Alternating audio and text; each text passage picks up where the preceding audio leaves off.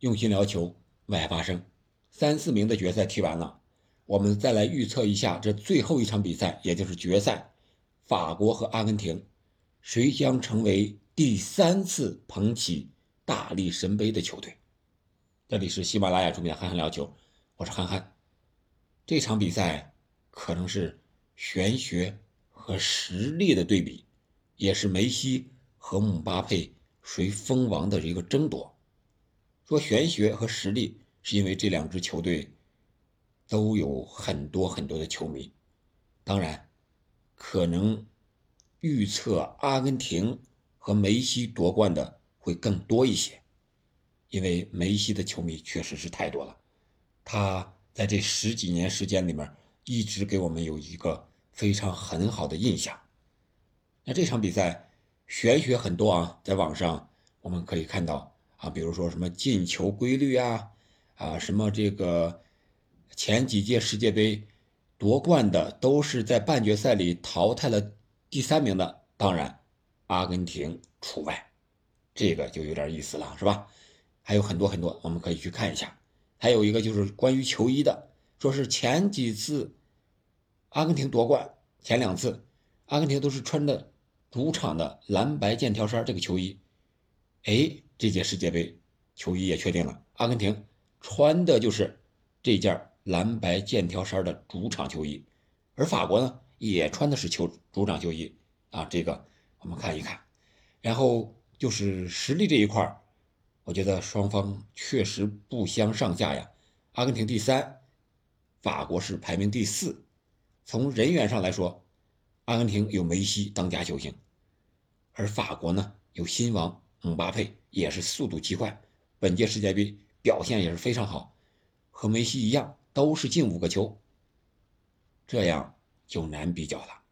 啊，法国队有了那么多伤病，据说这段时间还有这个流感类似的这个病毒的侵扰，很多球员没有正常的训练，不知道这个对他们的影响有多大。而法国队呢，克服了之前的内讧，我也说过。博格巴没来呀，现在看确实是对他们一大利好的消息。而本泽马的缺席呢，可能是被德尚撵走的啊。现在的新闻也爆出来了一些，本泽马还想踢决赛，但是德尚因为在本泽马金球奖颁奖的时候没有感谢他，所以说有点怀恨在心，直接后面的比赛也就不让本泽马踢了，借着受伤这个劲儿就把他给打发了。这个我觉得。有点格局太小了，是吧？另外呢，据说法国队在决赛之前啊，可能演练了不一样的阵型啊，说是计划让吉鲁打替补，让小图拉姆呢打首发。什么意思？就是姆巴佩先踢中锋，然后图拉姆踢左边锋。我觉得这整活的球队啊，关键时候这最后一哆嗦，你搞个整活不是意外之喜。而是飞来横祸，瓜迪奥拉经常这样，已经被证明这是不成功的。要用最擅长的方式去击败你的对手，最强大的对手，这才是最合理的东西。虽然你想意外之喜，你想出其不意，让对手猜不到，但是你的球员也不会打得非常的舒服。阿根廷这面呢，梅西的伤。不知道怎么样，我们都知道，半决赛那一场，梅西下半场一开场的时候，这个左手捏着这个左大腿这一块，似乎是有点拉伤的感觉。但是我们看他比赛的状态呢，还完成了那个神助攻，一条龙的边路突破。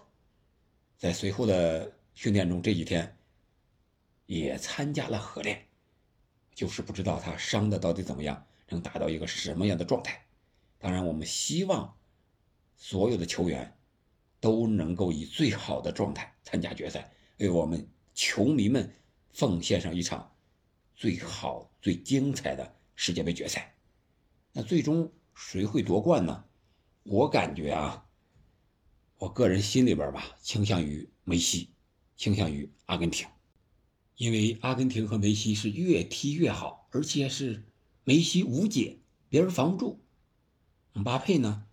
小组赛和八分之一决赛的时候咣咣进了五个。而姆巴佩呢，在四分之一决赛还有半决赛的时候，感觉被防住了。他不是无解的，他是能被防住的。相对来说，纯速度型球员比梅西这种速度、爆发力、技术兼顾的球员要好防一些。所以说，姆巴佩在后两场比赛没有取得直接的进球。那决赛他会不会爆发呢？我觉得他应该会能够进球，因为他们在上一届世界杯的时候就曾经相遇过，姆巴佩就曾经凭借速度进过球，是吧？还创造了点球。那这场比赛，阿根廷会不会汲取上届世界杯的教训，如何防住姆巴佩，然后再发挥梅西的作用？这是阿根廷取胜的关键。我相信，有了上届世界杯的教训。有了本届世界杯其他球队防守姆巴佩的经验，阿根廷队应该做得更好。当然了，阿根廷也有短板，那就是他的防控能力。如果德尚真要整活，不让吉鲁首发，我觉得那真危险了。吉鲁在前场的牵制作用，才能让姆巴佩发挥出他的速度优势。而且吉鲁不光是牵制啊，还能自己解决问题啊。阿根廷后防就是防空能力差，你不上吉鲁这么大中锋在那牵制着，你像个小图拉姆让姆巴佩在中路发挥速度优势，那可能是太难了呀。以阿根廷后卫屠夫一般的性格，绝对不会让你姆巴佩飞起来。所以我说，德尚一旦整活，那就是死的会更惨；不整活，也是阿根廷胜面会更大一些。好了，这就是我的一个看法，可能有一些主观的因素啊，但我还是希望我和你想的是一样的。那你觉得谁会是最后的冠军呢？欢迎在评论区留言。感谢您的收听，我们下期再见。